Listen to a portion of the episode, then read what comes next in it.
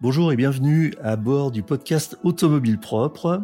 Avec Johan et Mika, nous sommes heureux de vous retrouver pour ce septième épisode déjà, avec une actualité toujours aussi riche et passionnante sur la voiture électrique. Bonjour messieurs. Hello. Salut Eric, bonjour à tous. Alors je vous rappelle que ce podcast est disponible sur toutes les plateformes comme iTunes, Spotify, Google Podcast et autres.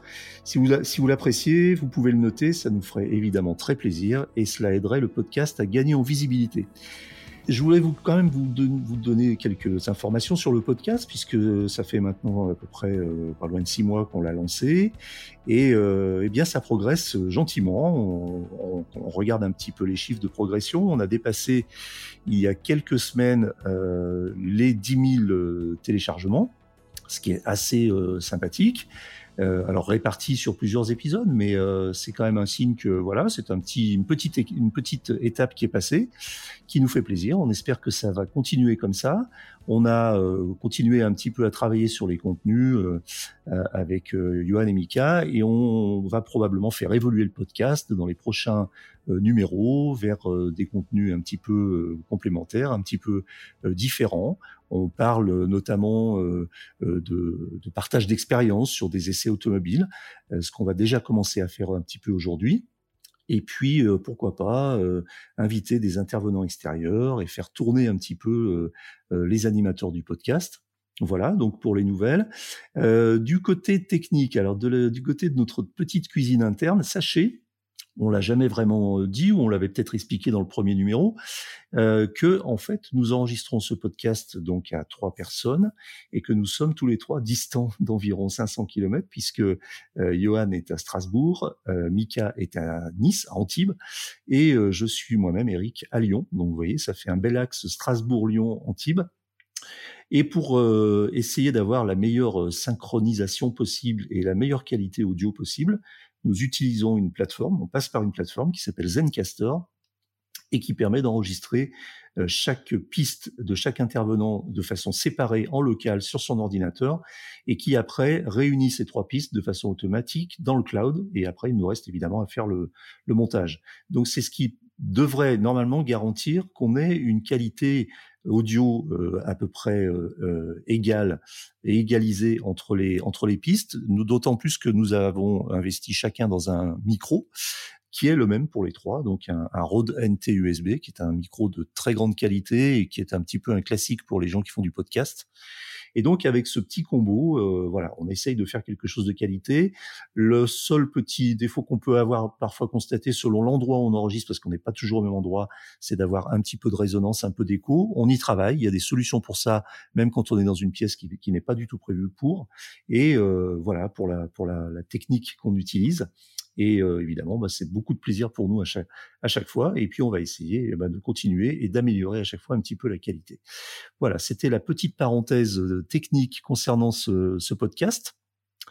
Alors, avant de dérouler les, sujets du jour, euh, je crois que Mika a une petite annonce à nous, faire, une petite annonce assez sympathique. Euh, Mika, je te laisse la parole.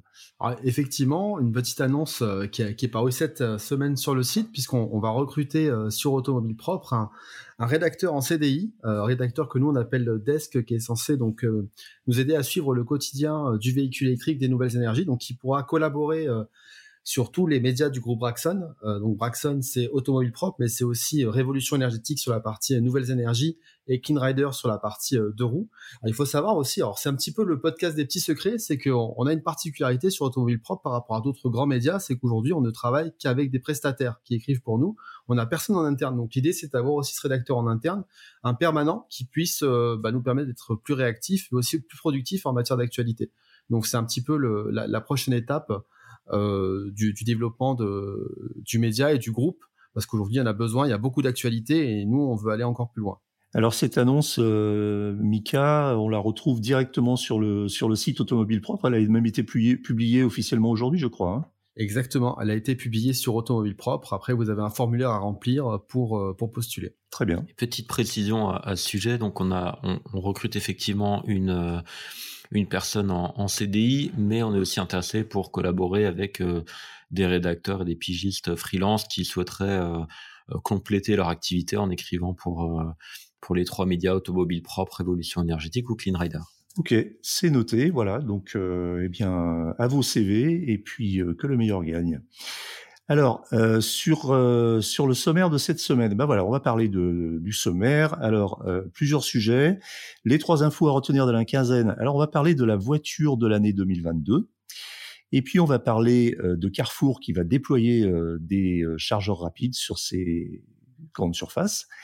Et on va parler aussi du projet colossal de Unity, et puis alors pour la première fois, donc comme je vous le disais tout à l'heure, euh, on va faire un focus qui, est spécial. Donc c'est la rubrique focus qui devient la rubrique focus essai. Et on va parler de l'essai de la Toyota Mirai que euh, nous avons réalisé euh, cette semaine. Et puis ensuite, on parlera donc du coût d'entretien d'une voiture électrique, qui est une question qui, revient de façon récurrente. Cet épisode est sponsorisé par MrEV.com, boutique en ligne d'accessoires de recharge pour véhicules électriques et hybrides rechargeables. Sur MrEV.com, vous trouverez toutes les solutions de recharge adaptées à votre véhicule électrique, notamment des câbles de recharge à la longueur personnalisée ainsi que des bornes de recharge fixes ou mobiles. Si vous avez besoin de conseils, les experts de MrEV.com vous répondent par téléphone du lundi au vendredi de 9h à 17h. Pour en savoir plus, rendez-vous sur mister-ev.com. Alors c'est parti, la voiture de l'année 2022. Alors, euh, quelle n'a pas été notre surprise, et notre bonne surprise, on peut le dire, de constater que dans euh, les voitures nominées les, pour le, fameux trophée de la voiture euh, de l'année 2022, figuraient sur sept voitures nominées, je dis bien sur sept voitures, six voitures électriques parmi les finalistes. Donc ça, c'est assez impressionnant euh, et ça dit beaucoup de choses sur l'évolution du marché et puis aussi sur l'évolution euh, bah, des acteurs du marché qui euh, tiennent compte aujourd'hui de, la progression de, la voiture électrique. Et, donc voilà, donc une grosse présence de l'électrique. Et Mika, bah, tu vas peut-être un peu nous dire de quelle voiture il retourne et dévoiler un petit peu ce, cette information. Oui, effectivement, le, jury de la voiture européenne de l'année a, dévoilé les sept finalistes. Et sur les sept finalistes qui ont été annoncés, il y en a six qui sont 100% électriques, plus la Peugeot 308 qui, elle, n'est pas 100% électrique, mais bénéficie d'une technologie hybride rechargeable. Donc, ce qu'on est sûr, c'est que la gagnante sera euh, forcément une voiture branchée. Et sur les six finalistes électriques, on a euh, donc la nouvelle Renault Mégane électrique qui arrive en 2022, la Ford Mustang Mach-E, euh, on a le duo coréen euh, EV6 Ioniq 5 hein, qui sont basés sur la même plateforme. Et enfin, on a deux modèles issus de la plateforme MEB de Volkswagen qui sont la Cupra Born et le Skoda Enyaq. Donc c'est vrai que c'est un beau panel 100% électrique. Et c'est vrai que quand on voit en arrière, il y a 10 ans, on n'aurait jamais imaginé avoir un classement comme ça avec euh, des finalistes autant de, de présence de voitures électriques. Donc ça, ça montre que le marché, euh, le marché change réellement. Ce qui est euh, euh, étonnant aussi, c'est de constater que ces voitures n'étaient pas seules en, lice, puisqu'on a encore plusieurs modèles qui avaient concouru et on aurait pu se retrouver encore avec beaucoup plus de voitures électriques puisque des, voitures, des modèles ont été recalés parmi parmi eux bah, l'Audi Q4 e-tron, la BMW i4 ou encore la Tesla Model Y qui ont été recalés par par le jury. Et euh, donc, euh, bah voilà, une, une, belle évolution. Euh, Johan, qu'est-ce que tu en penses? Bah effectivement, moi je partage l'avis de Mika. Hein. C'est si on m'avait dit ça il y a dix ans, je l'aurais jamais imaginé en fait.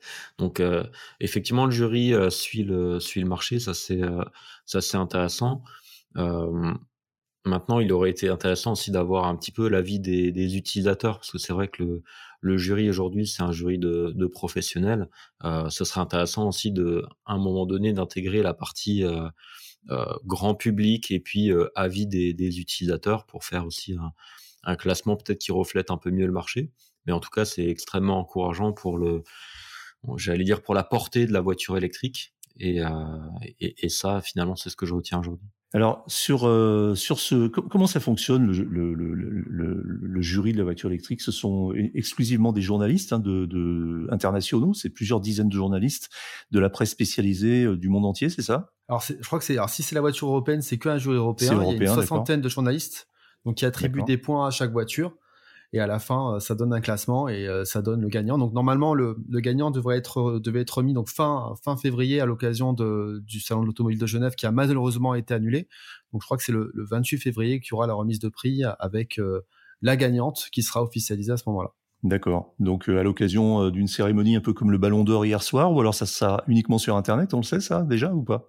Ah bah justement, c'est une bonne question parce qu'avant la cérémonie avait lieu en marge du salon de l'automobile de Genève. Là, il y a plus le salon de Genève, donc on ne sait pas trop comment se passer, ah, ça va se passer avec le, contexte sanitaire en plus. Est-ce que ce sera distanciel, est-ce qu'il y aura du présentiel? Ça, pour l'instant, on ne sait pas comment comment ça va se dérouler. D'accord, d'accord. Bon, eh bien, on verra ça. Alors deuxième sujet, euh, la charge rapide. Alors évidemment, on peut pas faire un numéro de, du podcast Automobile Propre sans parler de recharge et de l'évolution du secteur et notamment de la recharge rapide, parce qu'il se passe toujours quelque chose. Donc euh, euh dans la quinzaine qui s'est écoulée, il y a plusieurs informations et on va encore en dérouler deux aujourd'hui. La première, donc, c'est Carrefour. Euh, donc euh, le réseau de, de, de, grande distribution Carrefour, qui va déployer 200 stations euh, de charge rapide avec un partenaire néerlandais, je crois, qui s'appelle Allego. Et euh, donc, euh, eh bien, euh, pour vocation de, fournir un service supplémentaire aux clients, Johan. Ouais, tout à fait. Ben, effectivement, Carrefour et Allego donc s'allient pour pour déployer des points de charge, 2000 points de charge dans les magasins d'ici 2023, qui seront en fait répartis dans 200 200 magasins différents, 200 stations. donc ça donne en moyenne à peu près 10 points de charge par site sachant que ce n'est pas uniquement en fait des points de charge rapides, va y avoir un mix. Euh, va y avoir des bornes, euh, rapides, euh, donc en DC qui vont aller de, de, 75 à 300 kW. On va avoir des bornes AC qui vont aller jusqu'à 22 kW. Et ça, c'est intéressant. On va aussi avoir des points de charge plutôt pour les trottinettes, les vélos. Et là, ce sera gratuit. Donc vraiment, ils essayent de, faire une station un petit peu de recharge multimodale. Ça, je trouve ça vraiment intéressant. Euh, je pense que quand il parle de, de 2000 points de charge, il parle uniquement des points de charge pour les pour les voitures électriques. En tout cas, j'espère que c'est que c'est bien le cas. Et euh, bah, je me suis amusé à faire un petit un petit calcul. J'aime bien ça. Euh, ils annoncent investir 138 millions d'euros au total. Euh, donc ça fait à peu près 690 000 euros par site. Donc ça donne en fait un, ordre d'idée en fait pour équiper euh, tout ça euh, et ça fait à peu près 69 000 euros par point de charge. Euh, donc si on considère que c'est en général des contrats qui sont sur à peu près 7 ans, ça fait une moyenne de 10 000 euros par point de charge. Donc voilà, c'est 10 000 euros par point de charge par an. donc voilà, ça donne un ordre d'idée aussi parfois quand on parle de de, de recharge euh, chez les dans la grande distribution, on a l'habitude de parler aussi de charge gratuite. Bon bah là on comprend bien qu'avec de telles sommes investies, euh, la charge pourra pas être euh, pourra pas être gratuite. En tout cas, le modèle qui, qui semble mis en place, c'est de confier en fait le, le foncier à, à Lego qui investit donc ces sommes-là dans le dans l'installation des, des stations. Donc on est sur un modèle en fait de, concession où euh, le terrain appartient à Carrefour et puis euh, c'est Allego qui gagne le droit entre guillemets euh, de s'y installer. D'accord. Euh, Mika, euh, peut-être quelque chose qui a résonné chez toi, c'est le fait que ça sera des points de charge un peu point service, puisque ça va permettre aussi de charger des deux roues. Alors effectivement, ils annoncent de la charge gratuite pour les deux roues. Alors moi, j'en ai pas, je sais pas trop ce qu'ils veulent faire et comment ils vont le faire. Parce que moi, j'ai déjà vu des stations à Lego. il faut, savoir qu'en fait, en France, à Lego est déjà présent. Alors pas chez Carrefour, mais chez les, enseignes du groupe Casino. Et moi, j'ai déjà, j'ai déjà pu euh, tester leur, leur bande de recharge rapide. Et je pense que ce sera assez, semblable avec des bornes en AC 22 kW et des bandes rapides. Donc je pense qu'il y a une dizaine de points de charge par site. J'ai rien vu sur la partie de roue. Mais en tout cas, euh, c'est appréciable et ça fonctionne. En tout cas, euh, la dernière fois que j'ai fait mon Nice-Lyon, ça m'a bien aidé. J'ai fait des arrêts à Valence, à Aix et à à Valence et à Aix. Donc euh, et ça marche plutôt bien. C'est au niveau du tarif, je sais pas si Johan en a parlé, mais on est plutôt raisonnable parce qu'on est 50 centimes du kilowattheure en charge rapide. Donc c'est c'est correct. Donc eux facturent au kilowattheure, ce qui la, ce qui reste la tarification la plus juste. Et, euh, et, franchement, c'est fonctionnel. Je, pense que pour les pour les deux roues, c'est certainement une exigence euh, du, du groupe Carrefour en fait, hein, qui euh, qui a peut-être mis ça dans son cahier des charges en disant euh, moi je veux bien mettre à disposition le foncier. Par contre, euh, il faut qu'il y ait aussi euh, des, des, points de charge pour les trottinettes et, et les nouvelles mobilités. Donc ça c'est une c'est une, vraiment une bonne chose. Et reste maintenant à savoir un petit peu effectivement le mix entre tout ça. Euh, et notamment entre les points de charge rapides et puis euh, les points de charge en AC 22 kg. Et euh, c'est intéressant cette, ce petit glissement vers les deux roues. Euh, parce qu'on se dit que ça peut peut-être inspirer d'autres fournisseurs de charge de faire des, des, des espèces de stations multiservices comme ça, où on pourrait effectivement recharger euh, sa voiture, mais aussi son vélo, sa trottinette et peut-être d'autres équipements électriques euh, qui sont qu'on ne peut pas charger à la maison. Donc ça, c'est intéressant. Après, la question que je me pose, c'est est-ce qu'on va faire ses courses à Carrefour en trottinette ou en vélo? Ou à vélo Je me demande. Peut-être pour de, remplir un petit panier rapide qui tient sur le porte-bagages ou deux sacoches. Oui, ça peut s'envisager, effectivement. Mais moi, je, je, vois pas souvent euh, beaucoup de, enfin, je vois pas beaucoup de deux roues sur les parkings de grande surface, à part de temps en temps quelques scooters. Mais euh, effectivement, ça peut initier un mouvement, c'est intéressant. Je trouve ça, trouve ça vraiment intéressant parce que on peut imaginer ça euh, répliquer sur sur plein de, lieux. Après, au niveau du du modèle économique, enfin ou du modèle de paiement, on, pourrait imaginer, par exemple, que l'on puisse avoir une réduction sur le prix de la charge sur présentation d'une carte de fidélité ou euh, de façon incitative On sait que la plupart des distributeurs en fait réfléchissent aujourd'hui sur ce type de modèle et notamment de le coupler avec la carte de fidélité du magasin, enfin en tout cas de l'enseigne, euh, pour justement éventuellement avoir de la charge gratuite la première heure, etc. Donc trouver des modèles qui vont faire que euh, les clients vont prendre la carte du magasin. Mika, un dernier mot sur le sujet bah, moi, je pense que le montage financier de, de proposer à un expert la concession et l'exploitation de la station, c'est bien parce que les, les expériences passées, je pense notamment à Auchan et à Ikea, où en fait les bornes installées à l'époque par Nissan étaient directement propriété des magasins, on s'apercevait qu'en termes de maintenance et de fonctionnement, c'était pas l'optimal.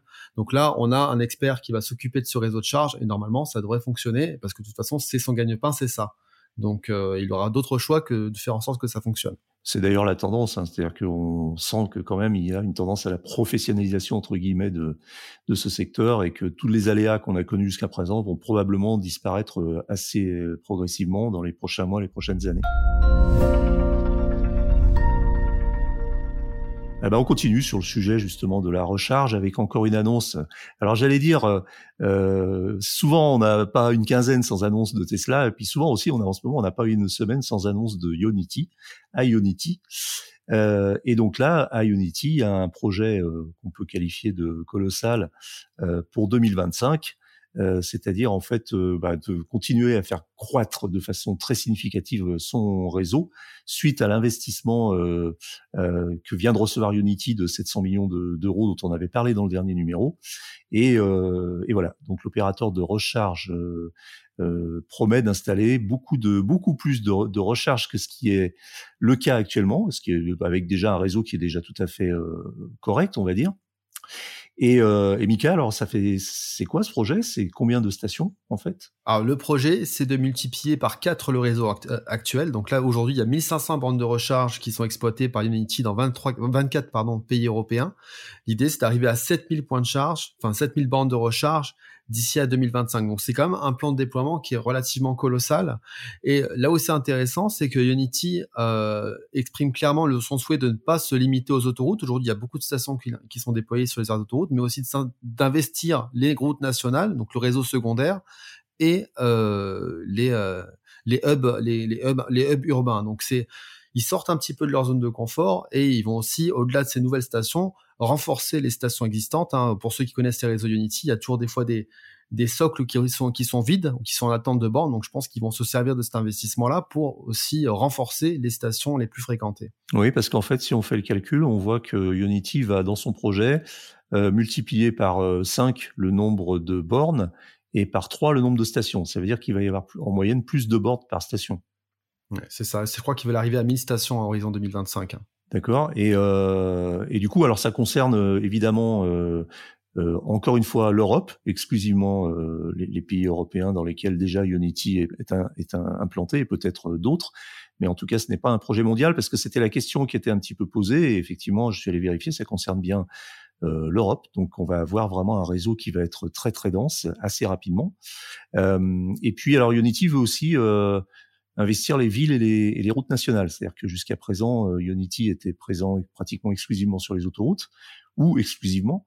Et, euh, et là, euh, bah, il va s'étendre. Le réseau va s'étendre un petit peu en dehors des autoroutes, un petit peu à l'inverse de, à front renversé de, de, des superchargeurs Tesla qui sont essentiellement disponibles sur les réseaux secondaires, jamais loin des sorties d'autoroutes bien sûr, mais Tesla commence à être présent aussi sur certaines stations euh, d'autoroute. Donc là, c'est un petit peu l'inverse. Donc on a vraiment l'impression que les, les réseaux sont en train de se, de se, se compléter et puis de, de, de faire la, d'essayer de faire la, maintenant la course en tête. On sent que maintenant il y a une, une espèce de enfin, je sais pas, par exemple, Johan, ce que, tu en penses, mais euh, une espèce de, concurrence maintenant, ça y est, et que ça pourrait peut-être aussi, euh, je ne sais pas, bénéficier aux, consommateurs en termes de prix. Ouais, bah, je pense qu'effectivement, il va y avoir une bataille des tarifs qui va, qui va commencer à s'engager à partir du moment où sur une aire d'autoroute, on a du Ionity, on a du superchargeur et que les deux sont, sont, sont, bah, sont juste à côté et que le client a le choix et que les superchargeurs sont ouverts ça va créer une concurrence des, prix, mais peut-être aussi une montée en gamme des services, euh, de la fiabilité, etc. Donc, euh, je pense que tout ça, c'est vraiment une très bonne chose. Euh, moi, ce qui m'a interpellé dans, cette annonce d'Ionity, c'est aussi que ils ont ont pour vocation, ils ont pour ambition de mettre en place ce qu'ils appellent des oasis, ou en tout cas de développer un concept d'oasis qui consiste pas seulement à avoir des chargeurs, mais aussi à mettre en place un bâtiment pour accueillir en fait les gens pendant la recharge avec, on l'imagine, en fait, euh, des services comme on peut retrouver dans une station-service. Donc ça, j'ai trouvé ça intéressant. Et un autre point, on parlait tout à l'heure avec, euh, avec Carrefour du modèle qui consiste pour un opérateur à avoir... Euh, à louer l'emplacement où en fait il pose ses bornes, Ionity envisage aussi d'acquérir des terrains plutôt que de les louer. Donc ils sont là sur du très long terme et euh, je pense que euh, c'est c'est aussi euh, peut-être ce qui a séduit l'investisseur dont on parlait, le, donc le plus gros fonds d'investissement au monde. On en parlait dans un précédent podcast, BlackRock. Voilà, s'ils ont mis de l'argent, c'est peut-être aussi pour se dire ah tiens ils vont construire un actif qui est qui est ce terrain en fait propice à, à de la recharge. Donc voilà, ça c'est aussi quelque chose qui est assez nouveau. J'ai pas l'impression d'avoir déjà vu un opérateur qui achète des terrains pour euh, se développer. Donc euh, en résumé, on peut dire qu'on assiste peut-être euh, devant nos yeux à la naissance d'un géant. Jusqu'à présent, on s'interrogeait un petit peu, notamment aussi sur la sur la fiabilité de, de certaines stations. Alors, je ne sais pas vos expériences personnelles et respectives où on avait eu l'occasion de parler. Moi, je j'ai eu l'occasion de, de, charger sur des stations Unity, euh, je dirais quoi, une petite dizaine de fois en tout jusqu'à maintenant. Ça a toujours marché. Euh, j'ai juste une fois un problème dans une station sur une borne, mais j'ai changé de borne et l'autre fonctionnait. Euh, c'est pas toujours le même son de cloche, hein, on entend euh, assez régulièrement. Et d'ailleurs, quand on va lire les commentaires dans Automobile Propre ou les forums, que les utilisateurs euh, rencontrent assez, enfin rencontreraient fréquemment des problèmes. Après, peut-être que seuls ceux qui ont des problèmes en parlent et c'est assez amplifié.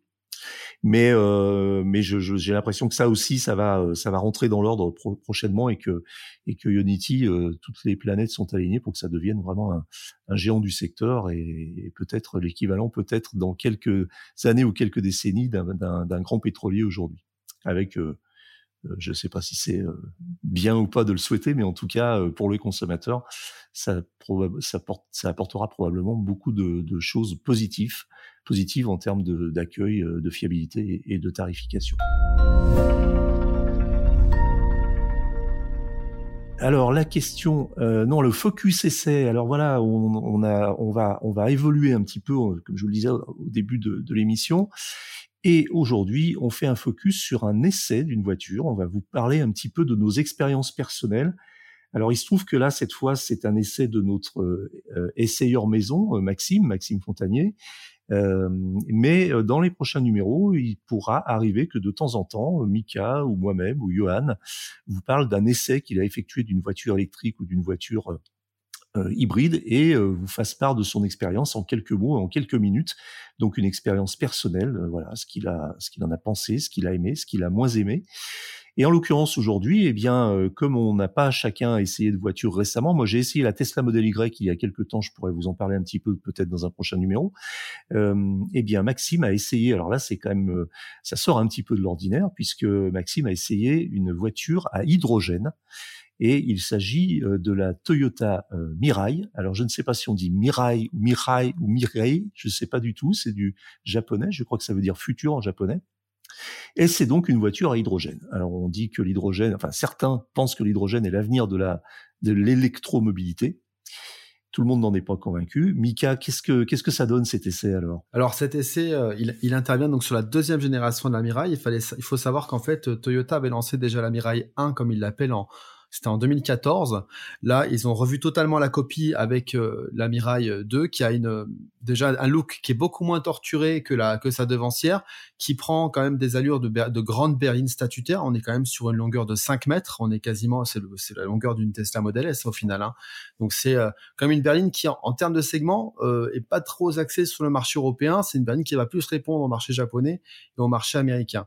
Donc euh, la technologie, a aussi évolué puisque en fait maintenant l'intégralité du système pile à combustible est logée à l'avant. Donc on a en fait euh, une, pile à combustible qui fait 128 kW et qui est alimentée euh, par deux réservoirs qui stockent l'hydrogène à, 700 bars et qui en, en 5 quasiment 6 kg d'hydrogène. Voilà. Donc ça reste une voiture électrique. En fait, une voiture à hydrogène, c'est une voiture électrique, mais seulement c'est pas une batterie qui va l'alimenter, même s'il y a une batterie dans une petite batterie dans la Miraille, mais euh, c'est euh, des réservoirs à hydrogène qui euh, et une pile à combustible. Voilà. Donc bah, ça reste le même fonctionnement qu'une qu'une voiture qu'une voiture électrique. Après. moi, j'ai pu échanger avec Maxime sur son ressenti sur l'essai. Il est un petit peu mitigé. Alors déjà, c'est vrai qu'on avait reproché à la première génération de Mirai de n'avoir que quatre places. Donc là, euh, Toyota a revu sa copie. Il y a cinq places, mais on a toujours euh, ce problème de, gros tunnels central à l'arrière. Euh, on n'a pas beaucoup d'espace. Hein. Les, plus grands ont tendance à avoir touché la tête au niveau du plafond. Donc bon, comme c'est quand même une voiture qui est aussi conçue pour les taxis, c'est un peu dommage. Et au niveau du coffre, on reste encore assez limité. Donc c'est c'est une voiture qui, malgré ce nouveau gabarit, a encore pas mal de petits défauts en, matière d'habitabilité. En matière de performance, bon, c'est pas quelque chose qui est fait pour faire du sport, hein, clairement. Hein. La voiture, elle est lourde, elle fait, quasiment 2 tonnes 5, pardon. Et, euh, et, donc bon, ça reste une voiture statutaire qui est faite pour rouler un, peu, un peu tranquillement. L'autonomie, ça donne 450 km, hein, euh, chiffré par notre essayeur, donc on est quasiment équivalent aux 500 km qu'annonce le constructeur. Donc euh, c'est une voiture, euh, on peut dire presque que c'est un petit peu un paradoxe ambulant euh, alors déjà, on remercie Toyota d'avoir fait une nouvelle version parce que la précédente version avait une autre aussi, une autre caractéristique aussi, c'est qu'elle était, on peut le dire, assez hideuse. Donc là, euh, ils ont fait quelque chose de beaucoup plus euh, souple, beaucoup plus arrondi dans les formes, une voiture qui est qui a une effectivement une, une ligne assez assez moderne, assez assez flatteuse, on va dire. Et quand je dis que c'est un paradoxe ambulant, c'est que c'est une voiture qui est très grande, très encombrante, et qui finalement n'a pas une autonomie si importante que ça d'une part, et d'autre part une habitabilité euh, assez réduite et, euh, et, un coffre de, de Zoé quoi. Donc euh, c'est très bizarre hein, comme, comme comme comme comme comme niche. Enfin, on ne sait pas exactement finalement à quel segment de clientèle elle va s'adresser, d'autant plus qu'elle est quand même pas donnée puisque on est aux alentours de, je crois, 70 000 euros. Donc euh, j'ai pas le prix sous les yeux là, mais euh, c'est 60 000 il me semble. Hein. Ouais, bon, c'est pas, c'est quand même du, c'est du premium hein, en, positionnement. Ouais, mais c'est du premium, mais qui a euh, euh, le, goût et l'odeur du premium, mais qui n'est pas vraiment du premium, parce que quand on dit premium, on parle de un peu de confort, on parle d'habitabilité, on parle d'espace, euh, on parle de performance, et là, on a on n'a pas grand chose de tout ça. Hein. Je vois que le 0 à 100 est réalisé en 9 secondes. Euh, pour une voiture qui se place un peu sur un segment un peu premium, c'est quand même un peu un peu faible. Et d'ailleurs, la puissance est pas très pas très importante non plus. La voiture est limitée à 175 km/h, donc euh, elle risque de ne pas forcément séduire les amateurs de vitesse sur les autobahns allemandes, etc., etc.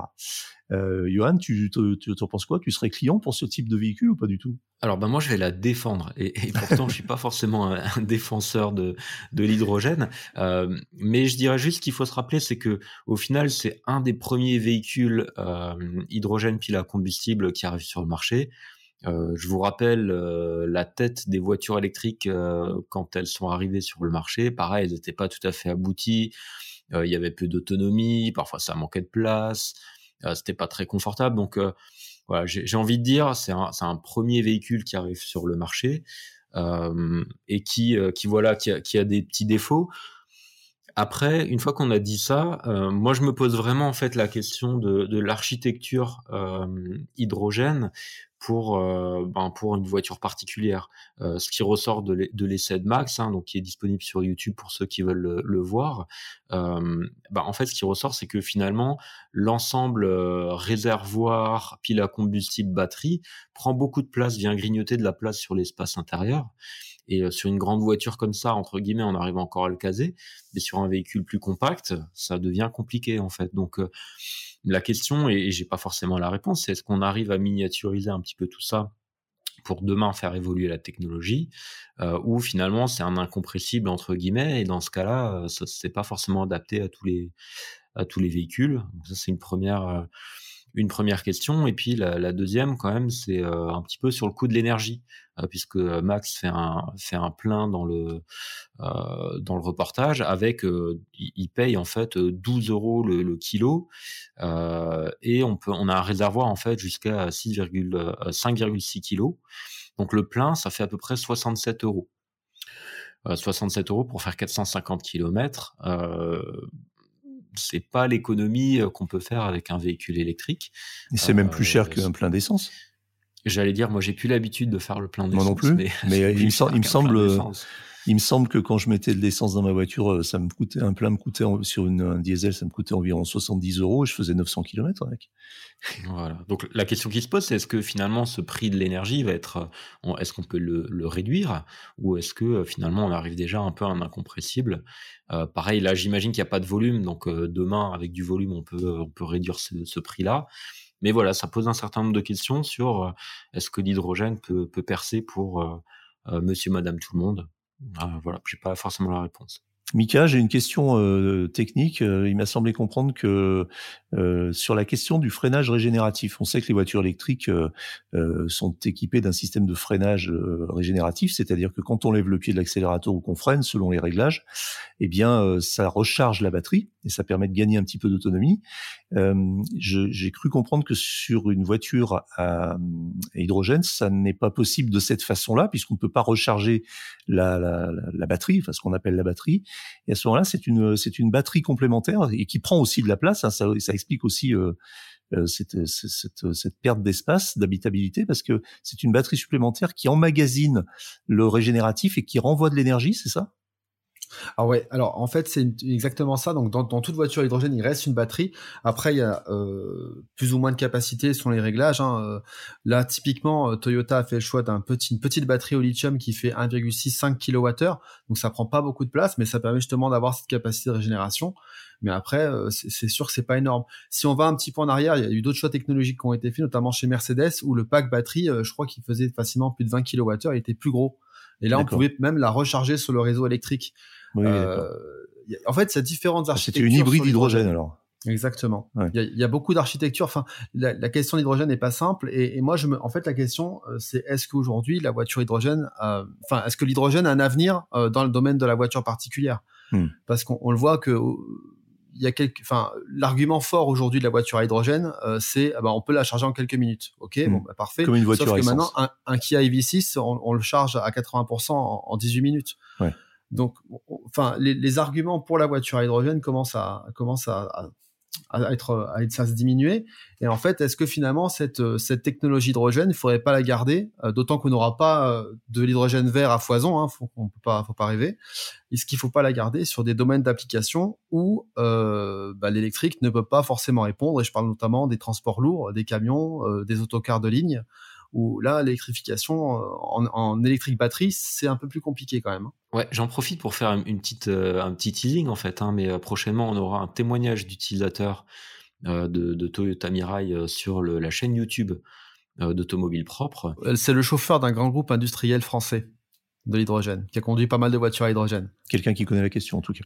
Oui, il a conduit beaucoup de voitures à hydrogène, donc il est, euh, il a un témoignage qui est très intéressant. D'accord, bah ça sera à retrouver donc sur euh, sur YouTube. Donc il suffit d'aller sur YouTube et de taper si vous ne connaissez pas le la chaîne Automobile Propre, vous tapez Automobile Propre dans le champ de recherche de YouTube et vous allez tomber dessus et vous pouvez vous abonner, c'est l'occasion ou jamais. Euh, sur la, voiture à hydrogène, le dernier point, euh, euh, c'est aussi bah, la possibilité de recharger.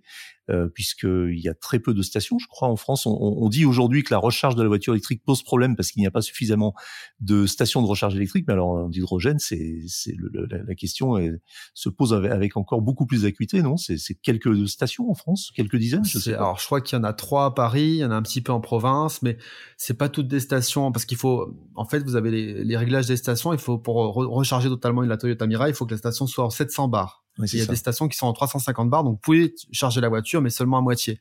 Ah donc on a plein de problématiques comme ça. Et euh, il faut savoir qu'il y a une particularité aussi avec Toyota, c'est que Toyota euh, valide les stations sur lesquelles on peut charger sa voiture. Donc, mmh. euh, je discutais avec un opérateur qui va ouvrir une station à La Roche-sur-Yon qui me disait, euh, il faut que nous, on paye un truc, euh, une certification en plus pour que la, Toyota Mirai soit autorisée à charger sur notre station. Et la raison, elle est simple, c'est qu'en fait, Toyota veut s'assurer que l'hydrogène qui est délivré à la station soit suffisamment pur, parce que s'il n'est pas suffisamment pur, ça leur bousille la pile à combustible. D'accord. Alors pour pour ouais c'est c'est d'accord. C'est compliqué. ouais ouais non mais c'est compliqué et pour bien comprendre en fait c'est-à-dire que quand on a une quand on parle de voiture électrique si on a une station euh, qui délivre 50 euh, watts euh, par rapport à une station qui délivre 50 kilowatts par rapport à une station qui délivre 100 kilowatts eh bien, on mettra deux fois plus de temps à charger, mais on finira par charger. Avec l'hydrogène, c'est, euh, on n'a pas le choix. Quand on a une station qui est moins puissante, en tout cas qui, est, qui a moins de, de, de puissance de, de pression, euh, on sait pas, on mettra pas plus de temps, on mettra le même temps, mais on chargera deux fois moins, et on pourra pas faire, euh, ça sera pas possible de charger plus. Donc c'est bien, il y a quand même une sacrée, une sacrée différence entre les deux. Donc euh, effectivement, bah, ça, c'est quand même assez euh, limitant, on va dire. Et euh, effectivement, sans crier à sur l'hydrogène, il y a probablement un avenir à l'hydrogène, mais il ne se situe probablement pas dans la dans la voiture particulière, effectivement, puisqu'on voit que il faut quand même une voiture assez assez grande pour, pour pouvoir embarquer tout ça et que même comme le disait Johan, si ça évolue, je ne suis pas sûr que finalement, vu les progrès et les investissements qui sont faits aujourd'hui sur la voiture électrique, ça, ne soit pas la voiture électrique qui, remporte finalement le, marché euh, assez euh, assez rapidement. Pourtant, ce qui est intéressant quand même de souligner, hein, c'est que dans la tête de beaucoup de monde, de beaucoup de gens qui euh, qui sont peut-être un peu un peu plus extérieurs que nous à, cette partie mobilité électrique. Pour beaucoup, en fait, la voiture hydrogène, c'est l'avenir de l'électrique. Et parfois même, les gens disent, euh, non, non, mais moi je vais pas prendre d'électrique parce que euh, on m'a dit que l'avenir c'était l'hydrogène. Et, donc il y a cette idée qui s'est installée que l'hydrogène c'est l'avenir euh, de la voiture électrique et que entre guillemets la, voiture électrique c'est une technologie de transition un peu comme a pu l'être l'hybride rechargeable. Je pense que c'est pas du tout le cas. Hmm.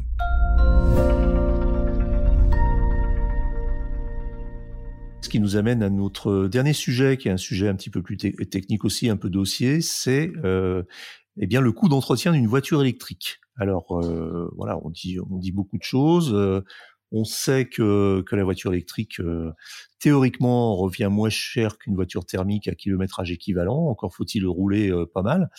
Et puis, il y a plusieurs, plusieurs facteurs qui expliquent cela et qui font que rouler avec une voiture électrique reviendrait théoriquement moins cher que de rouler avec une voiture thermique. Johan, quels sont ces, points, les principaux points dont on peut parler? Ouais, bah effectivement, il y a, quelques points dont on peut parler. Donc ceux qui roulent en voiture électrique en général les connaissent, euh, mais pour euh, les pour les on va dire les, nouveaux qui nous rejoignent sur le podcast, euh, bah, il faut bien comprendre qu'une voiture électrique, ça, ça a une mécanique qui est beaucoup plus simple qu'un véhicule thermique. Il n'y a pas de boîte de vitesse, il y a beaucoup moins d'éléments mécaniques et d'éléments en mouvement donc sujet à l'usure avec un besoin de euh, d'être lubrifié, etc. Euh, il y a un faible usage aussi des plaquettes de frein puisque on a le freinage régénératif qui euh, qui ne nécessite pas en fait d'utiliser les, plaquettes de frein. et donc tout ça, ça veut dire que ben il y a plus de vidange, il y a plus de courroie de distribution, il y a plus de bougies à changer, il y a tout un tas de, de choses qui, qui disparaissent, il y a plus d'échappement percé. voilà, donc finalement on, arrive à, des économies de euh, d'entretien qui sont estimés, mais c'est toujours un peu compliqué de, de, de, de donner un chiffre, à 25%. C'est un, 25% d'économie sur l'entretien d'un véhicule, sachant quand même qu'il reste, euh, quand on achète un véhicule neuf, souvent un petit contrôle batterie. Euh, en tout cas, je sais que c'est le cas chez Nissan. Euh, et donc, on a effectivement un entretien qui qui qui est pas très enfin il n'y a pas grand chose à faire moi je peux vous donner le témoignage de ma Leaf euh, qui a maintenant 100 000 km. Ça fait euh, 10 ans que je l'ai.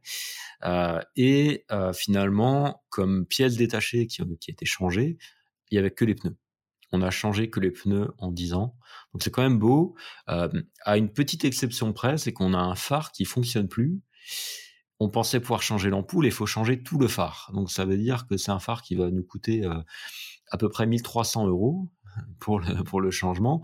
Donc ça, pour le coup, ça vient, euh, euh ça, ça, vient casser complètement euh, ce beau rêve du, du budget euh, quasiment à zéro sur l'entretien. Ça aurait pu arriver pareil sur une voiture thermique. Exactement, ça aurait pu arriver. C'est pas spécifique à l'électrique. Hum, hum. C'est ça.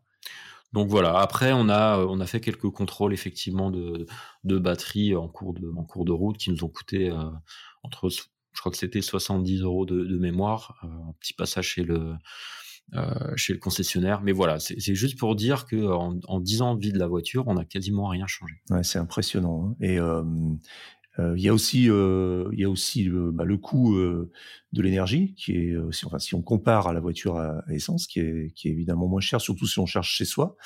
Euh, alors, si on, veut parler des cas personnels, moi, juste une petite parenthèse, effectivement, sur mon cas personnel, je roule en électrique depuis février 2019, donc deux ans et demi, bientôt trois ans.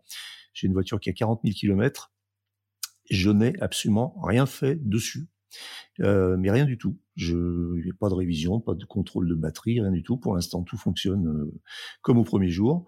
Euh, et je suis même surpris euh, de la tenue des pneus. Alors, est-ce que ça, c'est dû aussi Alors, on dit que la, voiture électrique est puissante, a beaucoup de couple, et que donc, moi, je m'attendais à avoir des pneus euh, fusillés au bout de 15 000 km. Eh ben, il en est rien, ce qui me fait dire que, alors peut-être que j'ai une conduite raisonnable, mais aussi euh, que euh, la gestion de la puissance et la gestion du passage de la puissance au sol est parfaitement euh, optimisée. Peut-être que c'est des pneus un peu solides aussi. Alors pour voilà, c'est une Tesla Model 3 Performance, donc une voiture qui est censée avoir plus de 500 chevaux quand même. Et je suis sidéré de voir qu'à 40 000 km, mes pneus sont pas encore arrivés au témoin d'usure. Euh, voilà. Donc effectivement, pour l'instant, zéro, zéro frais, mais absolument rien du tout. Mika, toi, je crois que tu roules aussi avec une voiture électrique, donc tu as peut-être un, témoignage personnel à nous apporter. Ah, ah, alors, moi, le, temps de, parcours. Alors, moi, j'avais une expérience il, y a 10 ans avec une 106 électrique. Euh, oui, il y avait beaucoup de problèmes là. c'est vrai que c'était les, les prémices de la voiture électrique. Ah, bah là, oui, oui, oui. La voiture, il fallait remettre les batteries en eau. Euh, c'était euh, l'entretien, c'était très compliqué. Hein. là, moi, maintenant, je roule en, en Kona électrique. Ça fait, ça fait quasiment un an. Euh, il y a aucun problème. Le, seul point, c'est la, qualité des pneus, mais bon, ça encore, c'est le choix du constructeur. Hein. Ils, ont, pris des pneus bas de gamme, donc forcément, je vais devoir les changer plus tôt. Après, euh, sur les autres soucis, alors j'ai retrouvé une étude de la DAC qui a été sortie en, qui est sortie en 2020 et qui s'est intéressée un petit peu aux problématiques sur la voiture électrique. En fait, il y a aucun organe qui remonte en termes de, fiabilité, enfin pas plus que sur les voitures thermiques. Il y a par contre l'élément qui tombe le plus en panne, c'est la batterie 12 volts. Oui, j'ai vu ça, bien sûr. Ouais. C'est la batterie 12 volts parce qu'en fait, euh, les voitures consomment de plus en plus d'énergie avec les systèmes embarqués. Mm. Euh, et, et, finalement, ces batteries sont pas forcément toujours bien dimensionnées sur ces types de voitures. Et je sais qu'il y a certains constructeurs qui nous avaient notamment pour pas les citer Honda avec la petite i, euh, en disant bon bah laissez pas trop la voiture avec le contact quand vous arrêtez parce qu'après vous redémarrez plus quoi. Ouais. Donc j'ai vu ça. alors j'ai suivi ça un peu sur des forums. Euh, avant la, la Tesla, j'ai eu aussi pendant un petit moment une, une Toyota Prius qui était euh, absolument increvable. Et euh, j'ai eu très régulièrement euh, des problèmes de, batterie. C'était connu sur la Prius, c'était une petite batterie sous-dimensionnée, une toute petite batterie, à tel point qu'on m'avait conseillé ce que j'avais fait d'acheter un petit booster que j'avais toujours dans le coffre et euh, que je rechargeais une fois de temps en temps. Et avec ce booster, j'étais tranquille. Je savais qu'une fois sur deux, la voiture n'allait pas démarrer. Et euh, quand elle restait plus de trois ou quatre jours sans rouler dehors, et donc j'ouvrais le capot, je me branchais le booster et ça démarrait sans problème. Et euh, voilà, ça c'était connu. Alors plus gênant, j'ai vu ça sur des forums beaucoup euh, euh, chez Porsche euh, avec le Taycan, donc euh, une voiture quand même haut de gamme, très chère et très luxueuse et très puissante, qui a aussi ce, le même point faible et nombre de, le, nombre d'utilisateurs qui se plaignent d'une voiture qui se met en rideau d'un coup, même sur l'autoroute, qui tombe en panne et qui, qui, ne roule plus, avec un message d'alerte qui clignote en rouge sur le tableau de bord, arrêtez-vous, problème d'énergie. Et il s'avère que la plupart du temps, c'est un problème de batterie 12 volts. Donc euh, c'est pas très rassurant. Et alors je sais pas si euh, si euh, vous connaissez comment ça fonctionne. C'est pas du tout une colle, mais moi je me pose la question est-ce que quand on a une voiture thermique, la batterie de la voiture thermique est rechargée quand on roule par un système d'alternateur. Est-ce qu'on a le même système sur les voitures électriques ou est-ce que c'est totalement indépendant et que chaque que la batterie de, de, de 12 volts vit sa vie toute seule jusqu'à ce qu'elle soit complètement siphonnée ou est-ce qu'elle est rechargée par les grosses batteries 70 euh, kW ou plus de la de la voiture? À ma connaissance, moi, c'est chargé avec la batterie de traction. Hein. Ah d'accord, très bien. Hmm. Donc il y a, il y a un peu le même euh, mécanisme en fait. Ouais, c'est vrai que du coup, c'est étonnant tous ces problèmes de batterie. En tout cas, euh, je sais que sur, en fait, j'avais deux Leaf et il y en a une effectivement où on a dû à un moment donné changer de la batterie. Euh, donc effectivement, ça peut ça peut arriver. Il, me semble aussi que ça ça peut arriver quand on laisse longtemps la voiture sans forcément l'utiliser. Donc là, effectivement, ça peut ça peut arriver, mais Ceci dit, enfin, je t'en perds un petit peu ou je compense un peu ce que tu disais, Eric. c'est quand même assez, finalement, assez rare. Moi, j'ai peu de gens autour de moi qui qui ont eu des problèmes avec la, avec la batterie 12 volts, mais effectivement, ça peut arriver. ça peut être aussi des défauts de jeunesse, peut-être de certains véhicules. mais voilà, en termes d'entretien, j'ai quand même l'impression que la voiture électrique par rapport à une thermique sort, sort gagnante. Très bien. Bon, bah, je crois qu'on a fait un peu le tour de ce qu'il y avait à dire sur L'actualité de la voiture électrique, de l'électromobilité pour cette euh, quinzaine, c'est terminé pour aujourd'hui. L'actualité ne s'arrête pas évidemment, donc vous la retrouvez hors par heure sur automobilepropre.com. Euh, pensez bien à vous abonner via, la plate via votre plateforme préférée.